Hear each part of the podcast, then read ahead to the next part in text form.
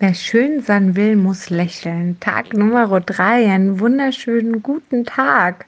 Und da haben wir diesen süßen Hund, der lächelt mit der Zunge raus und ich liebe ihn sehr. Und es ist so unfassbar warm. Du kannst dich noch so sehr schminken, irgendwelche Sachen anziehen oder, oder, oder. Deine wahre Schönheit kommt immer von innen.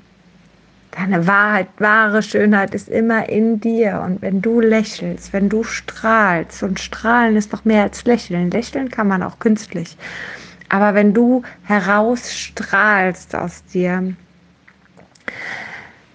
dann bist du total schön. Und das egal, wie du aussiehst, egal, ob du gestylt bist oder nicht. Also, in diesem Sinne wünsche ich dir jetzt ganz viel Strahlen für heute und einen wundervollen Tag.